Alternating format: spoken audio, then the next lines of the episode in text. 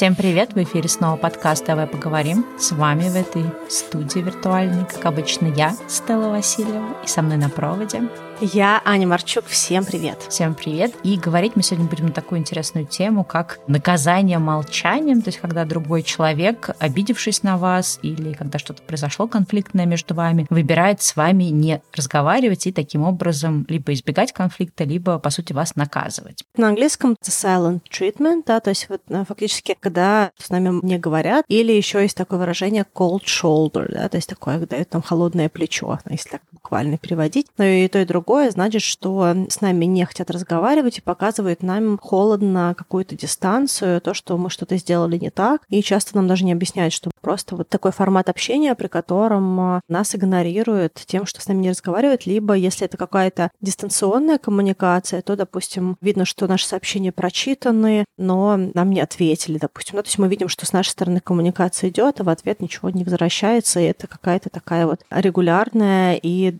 длительная коммуникация и да, то есть не то, что человек там забыл ответить, да, когда много пропущенных, ответа нет, да, много прошло времени, ответа нет, много сообщений написано, ответа нет. То в том или ином виде мы понимаем, что человек с нами не разговаривает. Ну и, конечно, мы не говорим о ситуации, когда, допустим, вы сами требуете большего, да, общения или более быстрых ответов, и вы там тревожитесь, что кто-то вам как-то не очень оперативно отвечает. То есть мы говорим не об этой ситуации, а о том, что, например, что-то такое произошло все таки между вами, ну, по крайней мере, по вашим ощущениям, и на какое-то время человек из вашей жизни выпадает, не объяснившись, не дав вам вам возможность как-то прояснить, просто не разговаривать. Я думаю, что многие в такие ситуации попадали. Я, кстати, давно, наверное, уже не была в похожей такой ситуации, но я помню, там, много-много лет назад я даже была в романтических отношениях, где партнер выбирал именно такой вот silent treatment, да, то есть такое вот молчание. Если, например, у нас были какие-то сложные там, отношения, мы что-то там выясняли или что-то такое происходило, что кому-то не нравилось, то с ним невозможно было поговорить, он просто уходил в отказку, и было очень смешно, потому что, с одной стороны, мы жили вместе, вместе с ним, но я все еще продолжала снимать свою квартиру, потому что когда он уходил вот в эти свои silent treatment на несколько дней, мне проще было уехать обратно в свою, ну не квартиру, я комнату снимала, уехать обратно в свою комнату, потому что для меня это было абсолютно невыносимо. Но довольно-таки, наверное, взрослого возраста я вообще не приняла для себя тот факт, что вообще-то это недопустимо, это не признак здоровых отношений, и это что-то, что я, например, ну вот сейчас, да, Стелла текущего разлива, уже точно терпеть я не буду. То есть я понимаю, что бывают такие разовые ситуации, когда человек на другом другом конце провода, не может эту ситуацию выносить, ну, даже про это тоже поговорим, да, и по каким-то причинам выпал, да, и не может сейчас общаться, уходит куда-то в себя. Но если это какая-то регулярная история, если это какая-то длительная история, то для меня это невыносимо. С другой стороны, у меня есть среди, в принципе, сейчас такая сказала об этом, и вдруг подумала, что у меня есть, в принципе, среди близких люди, которые могут не разговаривать месяцами. Так что я не могу сказать, что я вполне этой ситуации лишена, но если говорить, например, про друзей или какие-то романтические отношения, то я бы, наверное, сейчас бы не стала бы таких вещей терпеть к сожалению, там с близкими, да, ты не всегда выбираешь близких, и приходится, ну, как, каким-то образом взаимодействовать с теми, кто выбирает месяцами с тобой не разговаривать. Хотя в целом для меня сейчас это как кажется, что совершенно какая-то такая, во-первых, манипулятивная позиция, а во-вторых, она очень, ну, она очень непродуктивная, потому что отношения она явно не улучшает, и ситуация никуда не девается. Да, важно сказать, что есть несколько разных оттенков такой коммуникации. В некоторых ситуациях это может быть достаточно здоровая история. Допустим, если человек знает, что если он сейчас продолжит разговор, то будет большой конфликт. И это не silent treatment. То есть это когда человек просто выбирает взять какую-то небольшую паузу для того, чтобы остыть и выйти в коммуникацию в более конструктивном формате. Также иногда бывает, что человек обиделся, и ему хочется как-то вот показать, что он обиделся. Ну, когда, допустим, человек показывает, что он обиделся, это в меньшей степени манипулятивное поведение, особенно если это нерегулярное поведение. Да? То есть мы понимаем, что как-то человека мы расстроили, и, возможно, там, не знаю, в семье была какая-то такая модель поведения, и человек ее просто на себя принял. И он не понимает, что это, допустим, не ок, или что это какое-то такое достаточно инфантильное поведение. Это не значит, что этому нужно потакать, позволять с собой так общаться, но в ситуации, когда человек обиделся, он с нами не разговаривает, и это как такая вот случайность, обычно он разговаривал или по-другому себя вел, а вот в этой ситуации он как-то выбрал уйти в какое-то свое состояние, да, мы можем по-другому немножечко среагировать, да, даже в этой ситуации можно, допустим, сделать первый шаг, и можно сказать человеку, что вот вы как-то, может, нехорошо поступили, или что вы там э, извиняетесь. И если это не манипулятор, то он в этой ситуации тоже пойдет вам навстречу, скажет, блин, ну мне там было неприятно. То есть это тот диалог, который можно потом развивать, и в этой ситуации можно, особенно когда человек это идет, можно сказать, что, знаешь, вот мне так не ок. Я понимаю, что ты обиделся, но давай вот так не будем. Я вот сейчас как-то сделал со своей стороны какой-то шаг навстречу, но вообще мне некомфортно, чтобы со мной общались в режиме вот такой, я обиделся, я не разговариваю, я не буду там тебе отвечать,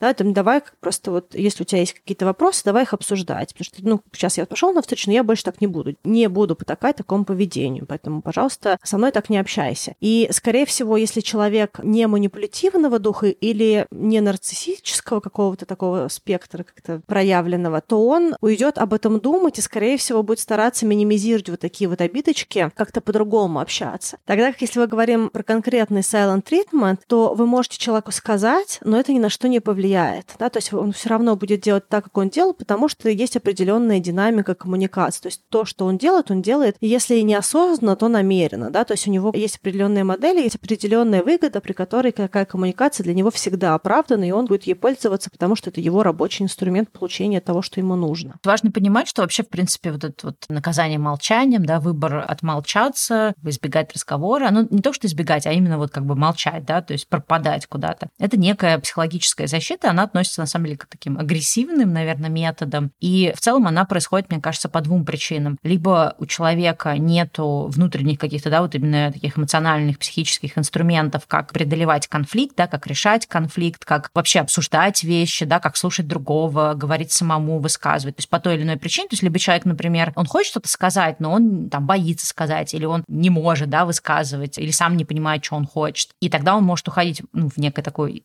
убегание, избегание, да, как мы говорили в выпуске про психи, всякие психические защиты, как люди взаимодействуют на стресс, тогда это может быть просто такой метод избегания. То есть, по сути, человек не в состоянии как бы сталкиваться с конфликтными ситуациями, это его способ убегать от этого.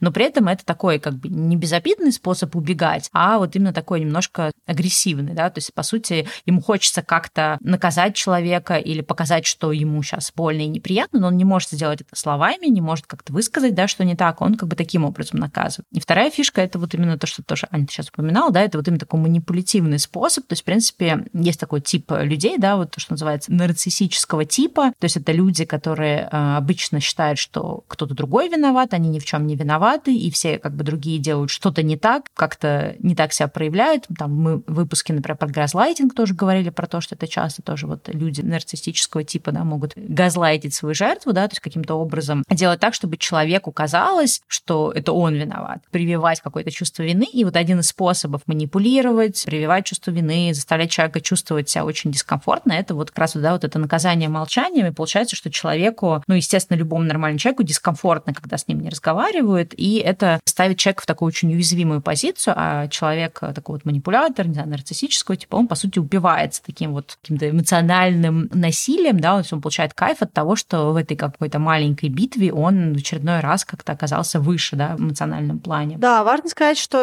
эта динамика, она может быть в разных отношениях. Это могут быть отношения партнеров, это могут быть дружеские отношения. И часто также по какой-то странной для меня причине это выбирают родители над своими детьми как способ показать, что дети провинились, что вообще очень разрушающая для психики ребенка динамика, и которая ведет к заниженной самооценке и к созависимости в отношениях. Вообще, если мы говорим про наказание молчанием, про такой silent treatment, важно сказать, что silent treatment, он попадает в категорию пассивной агрессии, ну, то есть это не способ коммуникации, а это агрессивное поведение. И считается это агрессивным поведением, потому что динамика такова, что человек, который наказывает молчанием, он хочет сохранять контроль над другим человеком. Да? То есть это история про то, что либо ущемляется эго, либо человек считает, что он теряет контроль над ситуацией и над другим человеком, и он пытается восстановить динамику, при которой он в позиции сильного. И для того, чтобы эту позицию сильного транслировать, он давит на другого человека тем, что он выбирает с ним не общаться. Часто это бывает не просто в каких-то равноправных отношениях, а это бывает в тех отношениях, где второй человек чувствует себя зависимым. То есть такие как бы немножечко созависимая модель. Либо он зависим финансово, либо это ребенок, который зависит от своего родителя, он просто не может сказать, ты знаешь что, ты не окей, я пошел, да. То есть это ситуация, при которой человек не может просто развернуться и уйти по какой-то психологической, физиологической, какой-то другой причине, финансовой причине. И в этой ситуации, понимая, что человек не рискует уходом чаще, чем нет, он не рискует этим уходом подходом. Он считает, что тот другой человек, который сейчас подорвал чувство власти или чувство контроля, или как-то так поступил, как агрессору, манипулятору некомфортно, не нравится, да, он выбирает не разговаривать, чтобы тот из серии другой человек ушел и подумал над своим поведением. Пошел восстанавливать эту динамику, которая выгодна конкретно одному человеку. Да? То есть такое поведение, оно не направлено на решение вопроса, то есть оно не направлено на а, митигацию конфликта, на поиск общего решения, на поиск какого-то такого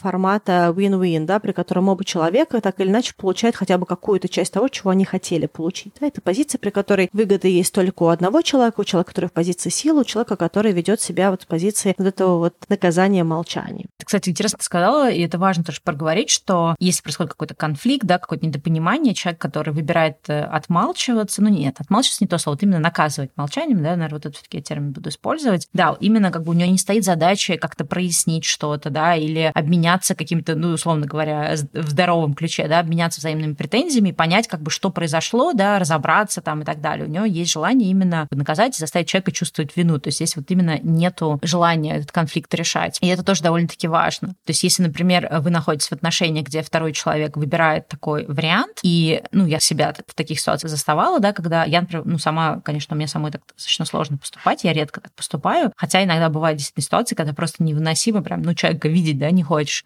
но чаще бывало в моей жизни, что со мной так поступали, и очень важно понимать, что каждый раз, когда мы, условно говоря, да, позволяем другому человеку так поступать, то есть мы позволяем ему, по сути, проявлять какое-то эмоциональное насилие в наш адрес, это не, э, никак не решает ситуацию. То есть это ситуация, то есть, ну, знаешь, иногда просто бывает такая мысль, что ладно, сейчас не буду уже как бы это эскалировать, вот он разозлился, допускай там отмолчиться, ничего. И потом обычно часто бывает, да, что человек приходит через какое-то время, когда его отпускает, да, и как ни в чем не бывало. И кажется, что ура, конфликт прошел, да, такая вот ситуация ситуация прошла, но по факту это не исключает следующей такой же конфронтации молчаливой. И также, мне кажется, это дает человеку больше инструментов, что окей, это работает, да, то есть ты, по сути, посылаешь человеку сигнал, что так со мной можно, и это работает. Но вообще это, конечно, ужасная какая-то история. А я еще тоже хотела сказать, почему, например, для нас вот этот вот silent treatment, когда нас наказывают молчанием, почему у нас это очень плохо, для нас это как-то очень болезненно, потому что одно из очень важных таких э, каких-то на уровне примитивных потребностей, которые есть у людей, это потребность э, принадлежности ценности, да, то есть принадлежать чему-то, там, если это семья, то принадлежать этой семье, да, если мы говорим там, когда родители, например, не общаются с детьми, или когда какие-то родственники не общаются, да, там, решают там годами какие-то там тети, дяди не общаются и так далее. Это получается, да, вот это вот молчание, избегание от этих взаимодействий, да, это как раз вот наступает на самый такой большой страх человека, это страх быть отвергнутым своим каким-то сообществом, своим каким-то комьюнити каким-то своим, и это для нас очень болезненно. Я даже, кстати, где-то читала, не знаю, насколько это как как бы какая-то реально изученная история, что для многих людей вот этот вот, э, ну, по-английски называется fear of rejection, да, вот этот вот страх быть отвергнутым, и когда с тобой человек другой не разговаривает, особенно очень продолжительное время, этот страх, боль от этого отвержения, она очень сильная, это воспринимается как какая-то такая вот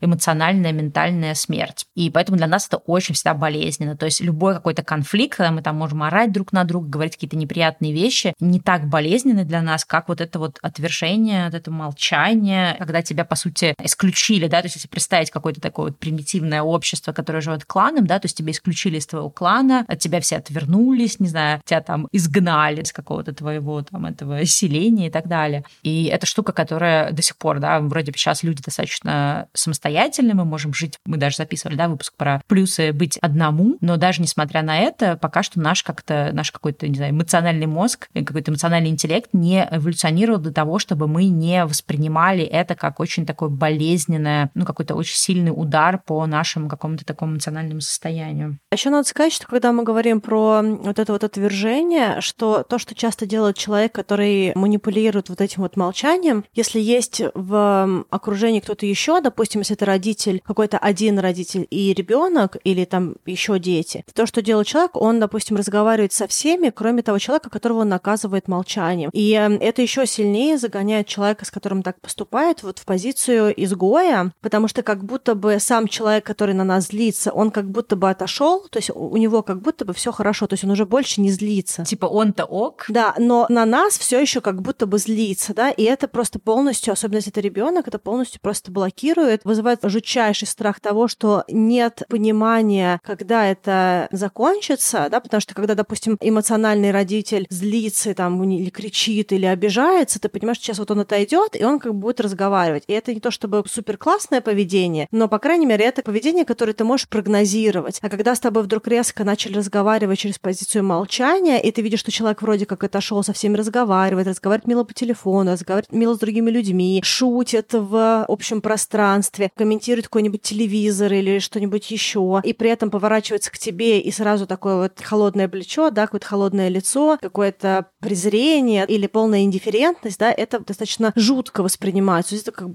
ну, серьезная, как-то torture, да, то есть это какое-то издевательство очень сильное над другим человеком, которое психологически очень сложно принять. Это неприятно, даже когда ты не в зависимой позиции, когда ты просто вот в окружении, и ты с кем-то в компании поссорился, и кто-то с тобой вот так вот, ну, относительно чужое ведет. Хотя чаще, чем нет, эта динамика, она в каких-то отношениях более близких встречается. Такое вот э, отношение, оно неприятно даже в средне близком круге или даже в дальнем круге. А когда кто-то значимый так ведет себя, это прямо достаточно разрушающая история. И если человек, допустим, выбирает часто это делать, то даже с ребенком со здоровой психикой или со взрослым, у которого более-менее здоровая психика была на старте этих отношений, происходят изменения. А происходят они потому, что дальше такая динамика случается, что чтобы человек разблокировался, разморозился, он сам по себе не отойдет. Да? То есть это не то, что человек разозлился, и вот он отошел. Да? Это намеренная манипуляция. Чтобы человек отошел, должно что-то произойти. И часто то, что нужно для того, чтобы это случилось, чтобы тот человек, который в зависимой позиции, он начал либо умолять, либо извиняться, хотя он даже мог вообще ни в чем не виноват быть. Та причина, по которой человек включил вот этот режим молчания,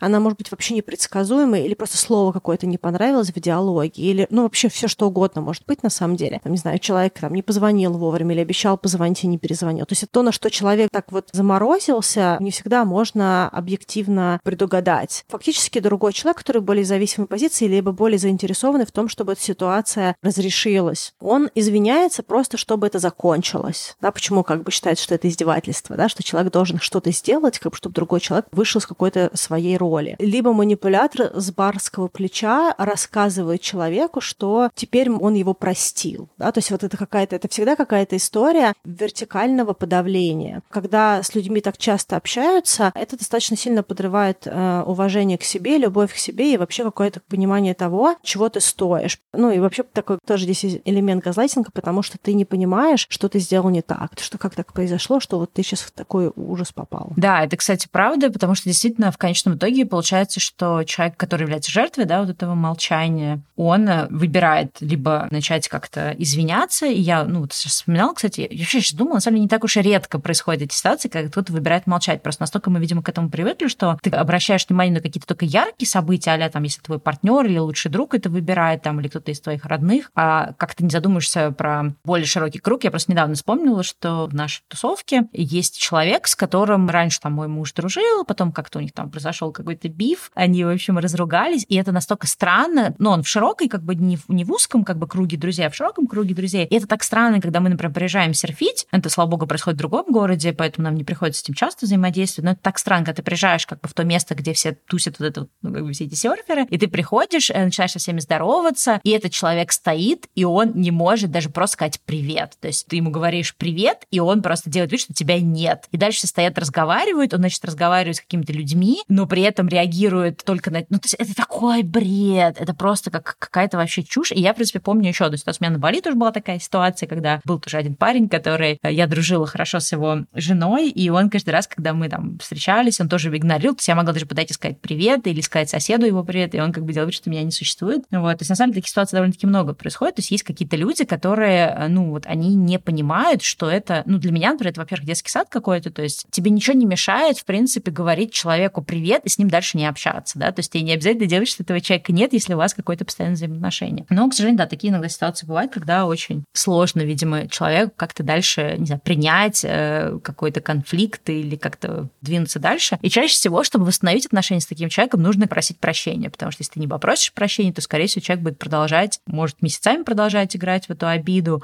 ну, либо если это человек, с которым ты в тесном контакте, да, то он как бы через какое-то время, может быть, сам отойдет, но не будет, знаешь, вот этого какой-то резолюции, то есть не будет какого-то вот, ну, как-то проговаривания даже, да, то есть как будто бы ничего не было. И это тоже, на самом деле, тоже, ну, как-то, по крайней мере, для меня это тоже довольно-таки сейчас неприятно и мучительно, когда мы, типа, делаем вид, что ничего не было. Ты такой, блин, ну, в смысле ничего не было? То, что ты несколько месяцев там или несколько недель или несколько дней со мной не разговаривал, и мы сделали вид, что этого не было. С такими людьми, конечно, очень сложно общаться. Если как-то раньше я еще могла представить, что в моем окружении такие люди, сейчас я, конечно, стараюсь максимально таких людей избегать. И я понимаю, что, ну, как бы я, может быть, где-то тоже там в прошлом не очень себя корректно вела, но сейчас я понимаю две вещи. Для меня довольно-таки невыносимо, если человек со мной молчит, да, то есть если ему ну, как бы уходит в себя. И единственная ситуация, когда это может быть выносимым, когда человек э, четко проговаривает, да, он говорит, слушай, мне сейчас не очень хорошо, мне нужно уйти в себя, обдумать, да, как бы что произошло, или обдумать свои чувства и слова. Дай мне там вечер, день, не знаю, там. Ну, то есть когда он хотя бы может какой-то срок обозначить, и он эти проговаривает, да, что я не потому, что хочу тебя наказать, а мне нужно как бы уйти в себя, немножко как-то переосмыслить это, да, или там успокоиться, или обдумать, или еще что-то. То есть вот это я еще могу понять, но опять же тоже, когда это не происходит регулярно. Это, мне кажется, ну такое бывает. Есть такие люди, которым как бы сложно сразу со своими эмоциями как-то идти, да, в какой-то разговор. Но вообще, конечно, это все очень, конечно, такие странные вещи, что они до сих пор существуют в общении людей. Очень важно разделить, что не все является silent treatment, то есть, допустим, у меня есть окружение люди, которые не супер организованы и которые все время на бегу. И они могут не отвечать не потому, что они засайленсили, а потому что они просто прочитали, собирались ответить, тут вдруг кто-то позвонил другой, и у них просто ушла, переполнилась вазочка информации. Это не говорит о том, что это манипулятивное поведение, потому что фактически они не обиделись, они просто не организованы или в каком-то другом режиме, или у них очень много всего происходит в каком-то конкретном моменте, либо всегда. И тут тогда тоже есть нюансы, какой формат общения выбрать. Также, мне кажется, важно подчеркнуть, что если кто-то либо обиделся, либо ушел из диалога, но при задавании вопроса он в коммуникации, это тоже не silent treatment, да, потому что когда речь о silent treatment, можно спросить, все ли окей, и другой человек, допустим, скажет, ты знаешь, мне как было вообще не окей вчера, и дальше начнет разговаривать. Да, то есть он, он может, в принципе, не разговаривать, потому что, допустим, он либо все еще обижается, либо как бы ему тяжело своими эмоциями совладать, либо сейчас нет сил и энергии быть еще и в этом конфликте, особенно если он не требует срочного разрешения, то есть, допустим, либо это с каким-то человеком, с кем редко общаешься, или с каким-то малознакомым человеком, то есть какие-то вещи, которые не являются внутренне приоритетом. Но если в этот момент человеку сказать, что происходит, почему ты там ушел из диалога, почему ты мне не отвечаешь, все ли окей, то обычно человек, который не манипулирует вот таким поведением, он скажет что-то, он скажет, знаешь, да, я вообще, честно говоря, обижаюсь, мне не очень хорошо, ну, как бы от этого диалога, давай просто вот это обсудим. Либо сказать, что я сейчас не могу обсудить, давай просто выходные созвонимся и поговорим, потому что я как бы не могу понять, что произошло, но ну, как-то нужно поговорить. С человеком есть какой-то диалог. Иногда определенные манипулятивные люди, они также используют вот это вот такое вот уйти, обидеться, хлопнуть дверь, чтобы за ними бежали, и тогда это немножечко другая динамика. Это все еще манипулятивное поведение, но это не поведение silent treatment, да, это формат «я обиделась, догоняй меня», да, это другая манипулятивная модель, то есть это как бы не ок, тоже достаточно такое инфантильное детское поведение, но это не silent treatment, и, в принципе, решается более адекватно, потому что в этой ситуации, по крайней мере, с человеком есть диалог, и можно как-то направлять эту коммуникацию в какой-то более конструктивный формат. Silent treatment — это достаточно сложная и жесткая история, такая вот, которую достаточно легко в диалоге не скорректировать. То есть какая-то история, которая либо вообще не корректируется, особенно если человек в каком-то очень таком проявленном нарциссическом а, формате находится, либо она просто требует очень много времени и resilience, да, то есть какой-то такой вот регулярной, постоянной коммуникации, при которой человек, с которым так себя ведут, не выбирает извиняться, да, потому что самое сложное в этой истории — это не идти на поводу этого человека, потому что кажется, что если ты сейчас извинишься, все это закончится, да, и как будто бы хочется хочется извиниться, чтобы просто уже пойти дальше. Уже пусть человек получит это свое извинение, и будем нормально общаться. Но если кто-то когда-то сталкивался регулярно с таким форматом коммуникации, то чем больше работы ведется, особенно кто там с психологом работает, как-то пытается отрулить свои эмоции, тем меньше желания постоянно ублажать манипулятор. В какое-то время человек такой, с меня хватит, я больше не готов в эту игру играть, поэтому если человек хочет в эту игру играть, он может в нее играть, но играть ее с кем-то другим. Тут динамика такая, что можно, в принципе, потерять достаточно достаточно близкого человека вот в таком режиме, если silencing, да, если как-то вот так вот наказывать молчанием другого человека. Ну, кстати, еще важно тоже сказать, что если вы, э, мы больше говорили про то, когда мы сами оказываемся жертвами, да, но если, например, вы понимаете, что вы так иногда делаете, я думаю, что все мы в той или иной степени можем, да, этот э, инструмент использовать, иногда неосознанно. Здорово начать как бы замечать или даже здесь как-то немножко проанализировать, в каких ситуациях я это использую и почему, да, потому что, может быть, потому что мне есть что сказать, но я не могу, да, себе позволить высказаться, да, потому что бывают такие конфликты в отношениях, когда, почему это могут быть как рабочие, так личные, дружеские отношения, да, когда у нас есть очень много претензий к нашему второму, да, второму лицу, да, к нашему другу, партнеру, не знаю, коллеге, но по каким-то причинам э, мы либо боимся сказать, потому что мы боимся сказать, потому что вдруг как-то нас разлюбят или про нас плохое подумают, или что-то еще худшее, как это избегание дополнительного конфликта. И это может приводить к тому, что мы можем выбирать не самое лучшее поведение, просто потому что то, что мы бы по сути хотели бы сделать, да, мы не можем это сделать, не можем каким-то причинам это себе позволить, тогда мы действуем довольно-таки странными методами. И мне кажется, что важно тогда понять, что происходит, почему, да, потому что я не хочу сказать. Есть люди, которые, в принципе, они говорят, ой, я не конфликтный человек, но мне кажется, есть два типа неконфликтных людей. Есть неконфликтные люди, это а терпеливые люди, да, у которых достаточно терпения, они не выходят из себя, они готовы там выслушать, понять позицию другого человека, поэтому как бы, да, с ними реже происходит конфликт. Есть неконфликтные люди, это просто которые избегают вообще любых каких-то ситуаций, они будут лучше там, например, поддакивать или соглашаться на то, что говорит другой человек, лишь бы вот только бы не было вот неприятной встречи. Или говорить что-то одно, а делать другое, что вроде как я никак не ответил, значит, я да, как-то да, не да. вписался в это. Потом взять и сделать по-своему, потому что просто сил нет конфликтовать, а идти на поводу другой человек тоже не хочет. Такое rebellious акт, да, как сказать, бунтарское поведение такое, Поэтому важно очень понимать, что, то есть, если, например, мы, те люди, которые используют это э, наказание молчанием, надо понять, да, что мешает нам с этим человеком выяснить отношения, потому что,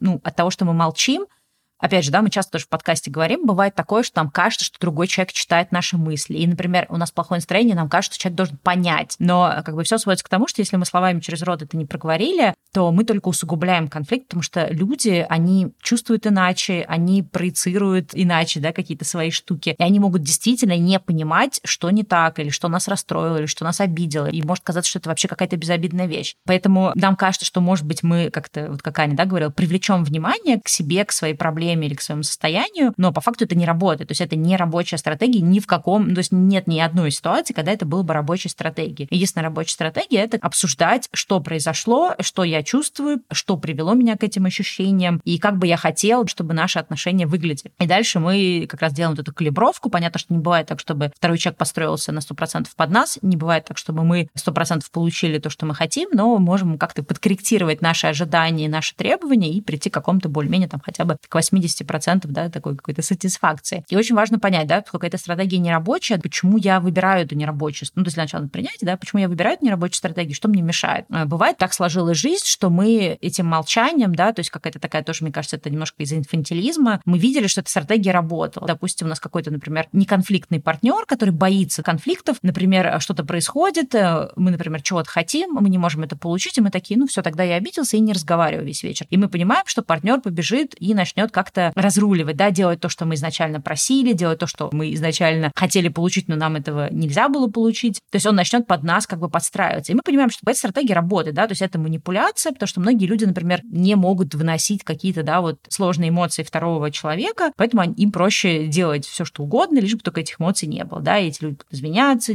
там, подстраиваются под нас. Вот. Но это в любом случае манипуляция, то есть это человек делает не добровольно, не потому что мы договорились об этом, да, и мы хотим друг для друга это делать, потому что для него невыносимо наше вот это вот состояние. Поэтому это тоже такой вопрос. Если так уж получалось, что в нашей жизни это срабатывало, да, проканывала такая манипуляция, насколько мы хотим это делать с этим человеком, потому что в любой момент э, человек, который является жертвой, да, такого вот наказания молчания, он может в какой-то момент понять, что все, как бы достаточно, да, достаточно вот этого всего, я больше так не хочу, и потом мы такие удивляемся, ой, а почему отношения закончились, да, или почему отношения ухудшились. Мне кажется, что часто вообще люди, которые наказывают показывают молчанием, они не очень выбирают равнозначных партнеров, потому что такая динамика, она все-таки динамика силы. Ну, то есть она как бы что должен быть кто-то, кто слабее, потому что равнозначный партнер, он не позволит так разговаривать. Да? То есть человек должен быть в том или ином виде в зависимой роли или в какой-то более слабой роли. И долго такие отношения не могут продолжаться. Да? Почему как бы часто такие динамики бывают в родительско-детских отношениях, где как бы родитель чувствует, что он теряет контроль или не может совладать с ребенком и выбирает вот так общаться, чтобы свою там эту власть родительскую не потерять. Но забавно то, что люди, когда так делают, они часто думают, что они в сильной позиции взрослого. Но вообще такое поведение silent treatment, да, такое наказание молчанием, это считается в психологии достаточно детским поведением, и оно сравнивается с ребенком, который там в 3-5 лет, допустим, устраивает истерику в супермаркете, и он, пока ему конфету не купит, не успокаивается, да, только тут эта истерика, она такая, она скрытая, она пассивная. Фактически человек делает то же самое, он как бы не готов быть в диалоге, он не готов слышать, он не готов где-то пойти навстречу. Все, что он хочет, чтобы другой человек полностью сделал то, что он хочет, и он не остановится, пока не получит свое. Да? То есть это абсолютно такая же модель, как кричащий трехлетка в супермаркете.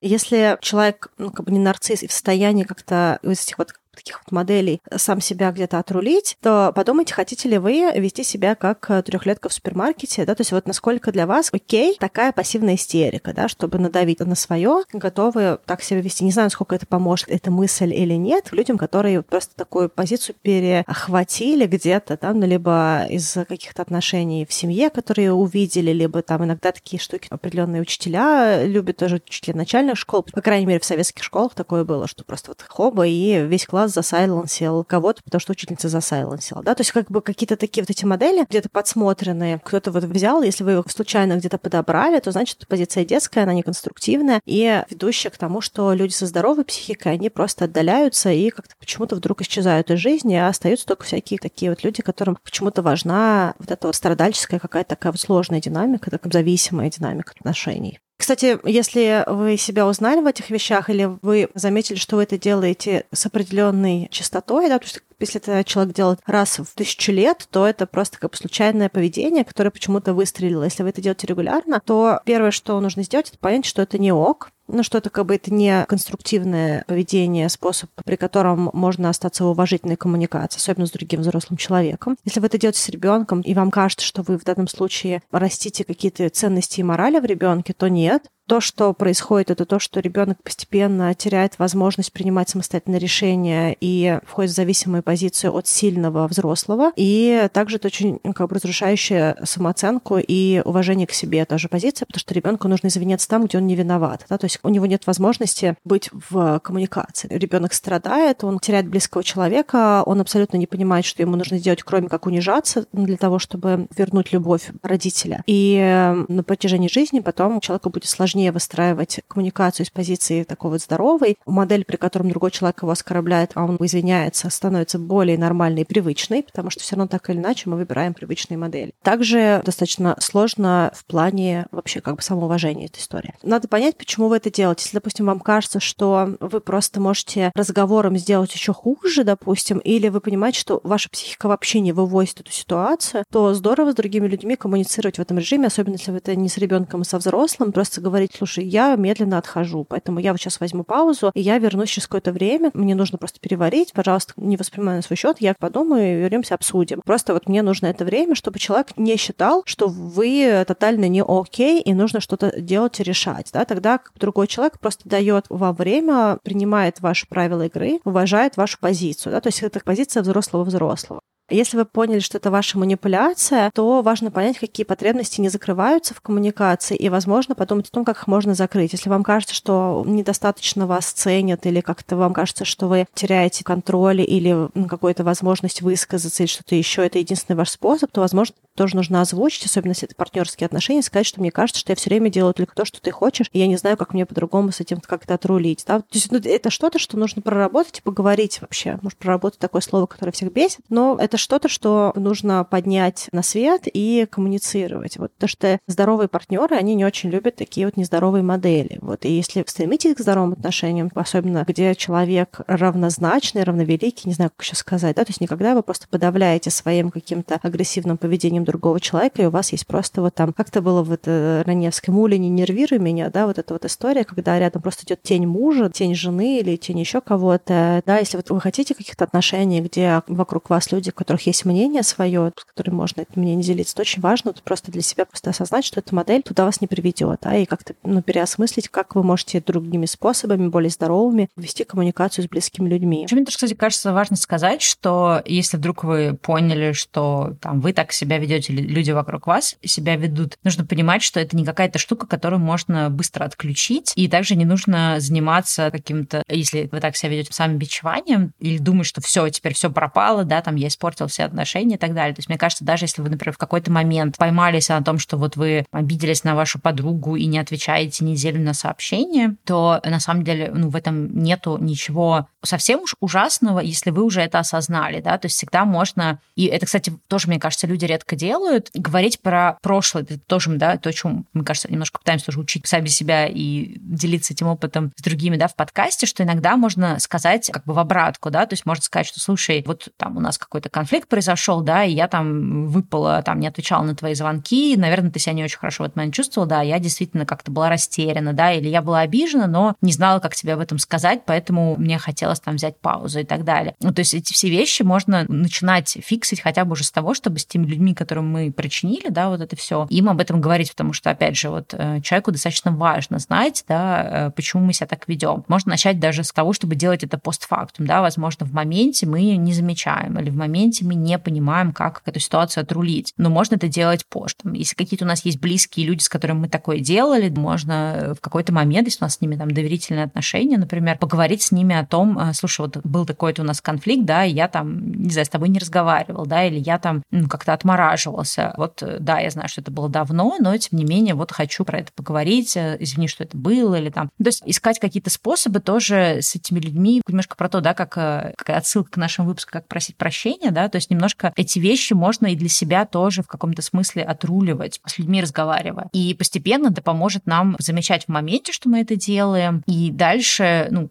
как минимум следующий шаг может быть, что если, например, я чувствую, что я очень злюсь на этого человека, и я прям действительно сейчас не могу с ним разговаривать, потому что я очень злюсь, я обижен, как минимум следующий шаг будет, например, сказать, что, слушай, я очень злюсь, я очень расстроен, да, или я очень огорчен там, как ты поступил, поступила, мне сейчас нужна пауза, да, и то, что вот мы говорили, хотя бы проговорить, что, да, там, мне сейчас нужна пауза, на несколько дней обдумать, или там, давай через неделю созвонимся. Ну, то есть это, конечно, все равно будет человеку очень обидно и неприятно, но это всяко будет более как-то выносимо, да, хотя бы вы это обозначили. Дело в том, что никогда не делает человек, который ведет себя как silent treatment, это извиниться. Да? То есть вообще учиться извиняться и вообще признавать какие-то свои, хочется сказать, неправости, да, то есть вот как хочется какие-то свои ошибки, какое-то свое неконструктивное поведение, хотя бы на каком-то этапе, это тоже очень важно. Просто хотя бы подсветить другому человеку, что мы сейчас все понимаем, что это было не ок, да, то есть если вы там как-то вдруг засайлентили ни с того ни с сего другого человека, и вы просто день прошел, два прошло, то потом потом пойти и сказать,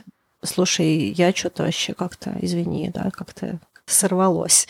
Вот. Ну, то есть это важная часть корректировки поведения, что ли, да, то есть корректировки модели. Потому что то, что важно понимать, что не то, что человек какой-то травмированный и не ок, да, не хочет никому ставить диагнозы и кого-то делать прям человеком, с которым прям оторви и выбрось, да, все это, до свидания. Важно понимать, что это какие-то паттерны поведения, это какие-то привычки, которые были сформированы по каким-то причинам и которые показали себя успешными где-то на каком-то этапе у нас или у людей, с которых мы это скопировали. И для того, чтобы поменять поведение, нужно делать другие вещи. Вот. И если вы знаете точно, что вы это делаете, то просто нужно делать другие вещи. Да? То есть нужно как бы это поведение корректировать в точку, где вы еще не были. А если говорить про ситуации, когда мы оказываемся жертвами, очень важно осознавать, что это не окей, да, что это не очень хорошо. Не по отношению к нам. Если мы в этот момент испытываем чувство вины, важно понимать, что это, ну, как бы, да, вот когда человек, например, обижается и молчит, если он не выбрал с нами разговаривать, если он не проговорил, то есть что происходит, как это можно исправить, какой-то разговор не происходит и избегается, то это не означает, что мы автоматически должны испытывать чувство вины, и что мы все-таки имеем право на, ну, во-первых, право узнать, да, что случилось, как эта ситуация вообще разворачивается, что мы можем сделать по-другому. То есть мы все-таки имеем право на этот разговор, даже если это отложенный. И здесь важно не испытывать чувство вины, просто потому что человек лишает себя даже какого-то объяснения. И дальше важно для себя понимать, что мы можем, ну, в каком-то смысле, да, мы вправе требовать этого разговора. Понятно, что здесь очень все, ну, такие тонкие грани, потому что если мы начнем просто в ответ истерить, что типа срочно поговори со мной, это тоже не приводит ни к чему. И тут два, как бы, вилка, да, два подхода могут быть. Если мы понимаем, что то здесь как бы требуется как-то внимательно присмотреться к человеку и понять, что, возможно, человек, да, тот другой,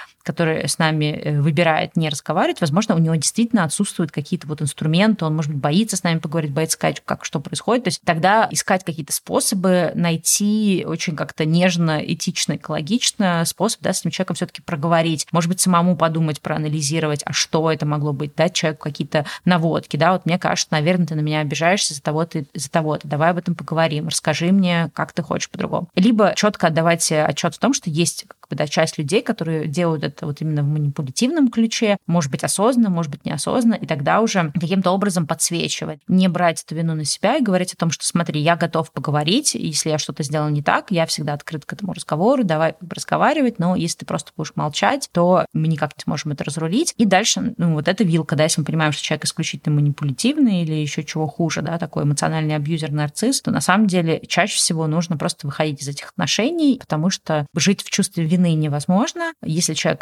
ни при каком раскладе не хочет идти на этот разговор, но при этом регулярно обижается и с нами не разговаривает, тут очень большой вопрос, а зачем нам находиться в этих отношениях? Конечно, не всегда мы такой выбор можем сделать, особенно если это какой-то там человек, с которым мы не можем порвать отношения в силу каких-то причин, какой-то э, начальник, да, и мы пока не можем поменять работу, или какой-то близкий друг, а мы, например, живем где-то, где у нас вот этих друзей только вот один человек, и мы пока не готовы, да, остаться совсем без друзей, или, не дай бог, это какой-то партнер, а у нас там, например, какое-то совместное имущество, дети, и мы тоже пока не понимаем, как эту ситуацию разрулить, тогда можно как-то долгосрочно смотреть в этом направлении. Если, например, это друг, да, и вот он так с нами не очень хорошо ведет, возможно, стоит задать себе вопрос, а каким образом я могу расширять свой круг общения, искать искать новое общение, да, чтобы у меня не было ощущения, что я остался один. Если это отношения там какие-то в семье, где второй человек там абьюзер, да, то есть каким образом я могу получить какую-то финансовую независимость и, может быть, в какой-то момент, в какой-то перспективе среднесрочно уйти да, от этого человека. То же самое, если это работа, то каким образом я могу так построить э, либо свою профессиональную деятельность, либо свою какую-то финансовую вот эту э, независимость, да, чтобы я мог позволить себе уволиться там, с этой работы и так далее. Да, то, что вот мне хотелось сказать, что самая важная вещь, это если вы находитесь в зависимой роли, роли, а часто люди, которые с нами общаются в режиме silent treatment, они понимают, что мы от них как-то зависим эмоционально или физически, или финансово. Часто тоже это бывают старшие какие-то люди, допустим, там родители. Даже когда вы взрослые, все равно взрослый родитель может со взрослым ребенком разговаривать в этой манипулятивной модели, потому что дети дети, так никому не хочется разрывать отношения с родителями, и также никому не хочется быть человеком, который не разговаривает с родителем. Да, как бы такой выбор сделать, что типа как бы все у меня типа а больше нет родителей, при живых родителей родителях. То есть это очень сложный выбор, на который тяжело решиться, и родитель это понимает. Да? То есть он понимает, что так или иначе, что вот они в позиции силы. А если даже ребенок пытается что-то трулить, то бывает иногда модель, что родитель добивает, ну, конечно, ты, потому что ты там такой такая, жестокие не ценишь, туда еще какие-то дополнительные тоже манипулятивные стратегии подтягиваются, все это очень болезненно. Поэтому первое, что важно сделать, важно найти способ сепарации. Либо психологически отработать эту историю там, с психологом, либо если финансово, то встать на ноги, чтобы были свои деньги, чтобы если вдруг человек каким-то образом в эту игру играл и финансово держал, то показать ему, что финансово он больше вами не владеет, да, что вы можете сами за себя платить, и если он там как-то в эту игру играет, и что перестал с вами разговаривать, перестал за что-то платить, платить, там, не знаю, отобрал карточку, если у вас его в руках его карточка, да, которой вы пользуетесь, или что-то еще, то просто как бы таки, окей, не проблема. У меня все есть, я сам сама справлюсь. Еще то, что важно понимать, если с вами так обращаются, что это не ок, то что иногда кажется, что это окей, да, то есть важно валидировать свою ментальную сохранность. Вам кажется сейчас, что это не ок, потому что это не ок. Это звучит как будто бы не инструмент, но на самом деле это очень важный инструмент, потому что закатывается модель, при которой вы слишком часто не ок, и вам нужно как-то это отруливать, а вам нужно зафиксировать обратную историю, что все с вами окей, что коммуникация нездоровая, и человек вами манипулирует, да, и вот как-то ее придерживаться.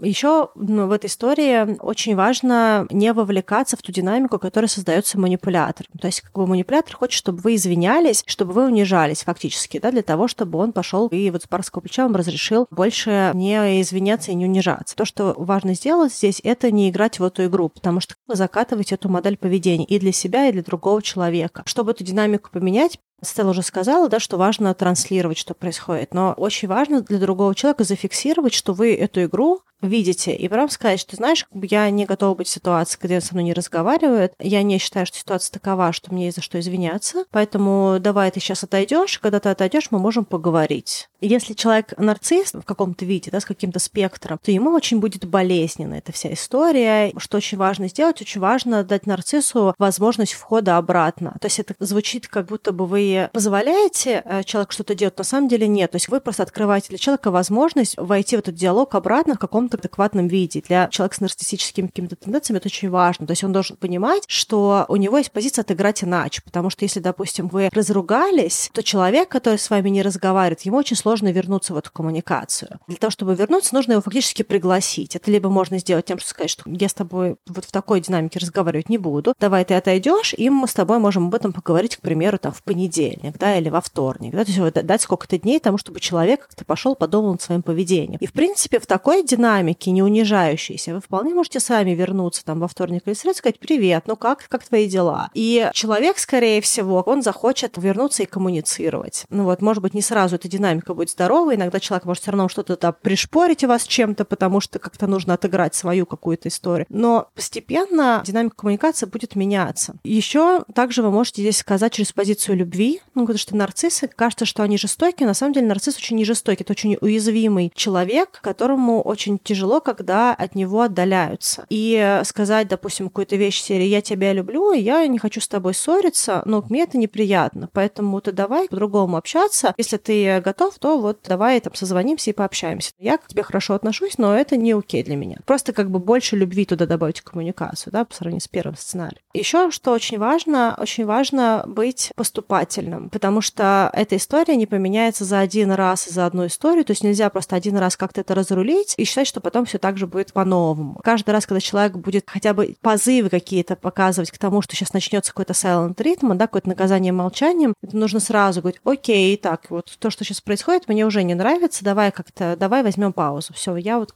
там не... То есть человек должен понимать, что его модель больше с вами не работает, и что к нему нужно искать другие модели коммуникации, какие-то более конструктивные. Вы, кстати, также можете подсказать, какая конструктивная модель работать будет именно с вами. Допустим, да, я готов разговаривать с тобой в спокойном ключе, когда мы можем обсудить ситуацию. Или там, если какие-то темы для тебя совсем болезненные, давай их никогда не обсуждать, просто их оставим в покое, да, то есть неважно, что это за тема, это может быть какая-то история социально-политическая, это может какая-нибудь история про какую-нибудь бабушку, с которой каждый решает, как часто нужно созваниваться или что-нибудь еще, то есть это может быть абсолютно разная история, это может быть история про то, что вы не так едите или не так одеваетесь, и человек начал сам какую-то историю, потом сам обиделся, потом сам еще с вами не разговаривает, и вообще не поняли, как вы оказались в этом просто театре одного актера. Вне зависимости от ситуации важно показать, как окей с вами общаться. Вот. И э, для того, чтобы показать, как окей с вами общаться, вам нужно самому подумать о том, как окей с вами общаться. Потому что если у вас нет этого сценария, вы будете все время идти по сценарию другого человека, у которого оно более закатанное и более сильное, потому что он меньше рискует. То есть ему кажется, что он в позиции силы. И вам важно понимать, как вы хотели бы, чтобы с вами общались, что вас не задевает. И если это какой-то один конкретный человек, особенно близкий человек, не знаю, родитель, там, мама, папа, партнер, там муж, жена, там бойфренд, girlfriend, кто угодно. Если это какой-нибудь брат или какой-то другой важный член семьи, либо какой-то там, не знаю, начальник или коллега. То есть вот, ну, как бы рабочие отношения они немножечко другие. Мне кажется, из рабочих отношений проще уходить, чем как-то это прорабатывать, либо очень жестко ставить границу. В отношения близкие, родственные, возможно, нужно сначала проработать с психологом, как-то, может быть, даже тренироваться с психологом, как бы это вообще вербализировать, да, то есть научиться это говорить где-то в более безопасной среде, для того, чтобы потом можно было это вербализировать с человеком, с которым сложнее это прорабатывать. Важно понять, что это работа какая-то тоже будет. Проще сказать, не общайтесь, да, но если это какой-то очень близкий человек, это не, не проще.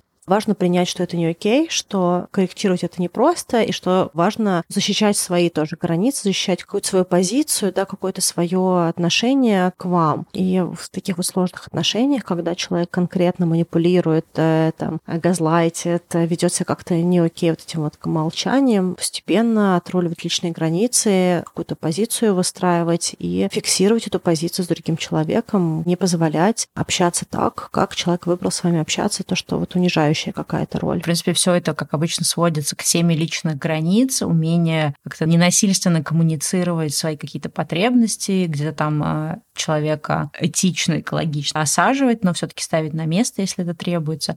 И в каких-то, кстати, ситуациях действительно требуется прорабатывать штуки с психологом. По крайней мере, у меня была ситуация, когда человек со мной там, полгода или что-то типа того не разговаривал, и я пришла к тому, что, что это было уже не первый раз, что я не готова там, просто идти просить прощения и делать вид, что ничего не случилось. И я для себя с психологом проработала тот факт, что, возможно, этого человека, ну, как бы в моей жизни не будет больше. И это очень болезненная история, потому что это не тот случай, когда можно просто, да, там а дурацкий начальник, до свидания, поменял работу. Вот, но я для себя это прожила, и это помогло мне, хотя я все равно до конца, конечно, не верила, что мы прям не будем никогда общаться, но это помогло мне занять более какую-то такую устойчивую позицию, да, то есть у меня было очень много желаний побежать быстрее, как-то склеить эти отношения, сделать все что угодно, лишь бы только человек, да, не обижался на меня. Но когда ты вот можешь это как-то прожить и принять тот факт, что, возможно, вы не будете с этим человеком коммуницировать, принять тот факт, что это выбор этого человека, да, обижаться и молчать, это не твой выбор. Это помогает как-то дальше стоять на более какой-то такой четкой позиции, да, а не пытаться там, условно говоря, как-то people please, да, там заискивать перед человеком, лишь бы только он не обижался. Вот поэтому иногда, к сожалению, нужны такие штуки тоже приходится делать. А, но в любом случае желаем всем хорошей недели, обдумайте эту тему, подумайте о тех ситуациях, когда с вами поступали таким образом, подумайте о тех ситуациях, когда, может быть, вы поступали, подумайте о том, да, какие вы там испытывали в этот момент эмоции, э, что для вас в этом самое болезненное, да, как вы себя ощущаете, может быть, подумать о каких-то ситуациях, где кто-то вас как-то сманипулировал и заставил сделать что-то, потому что, да, вы не хотели вот этого, ну, как бы продолжать вот это вот э, наказание молчанием. Может быть, поанализируйте, можно ли было как-то по-другому скоммуницировать, да, вашу ситуацию, можно ли было какие-то другие вещи сказать или как-то по-другому поступить.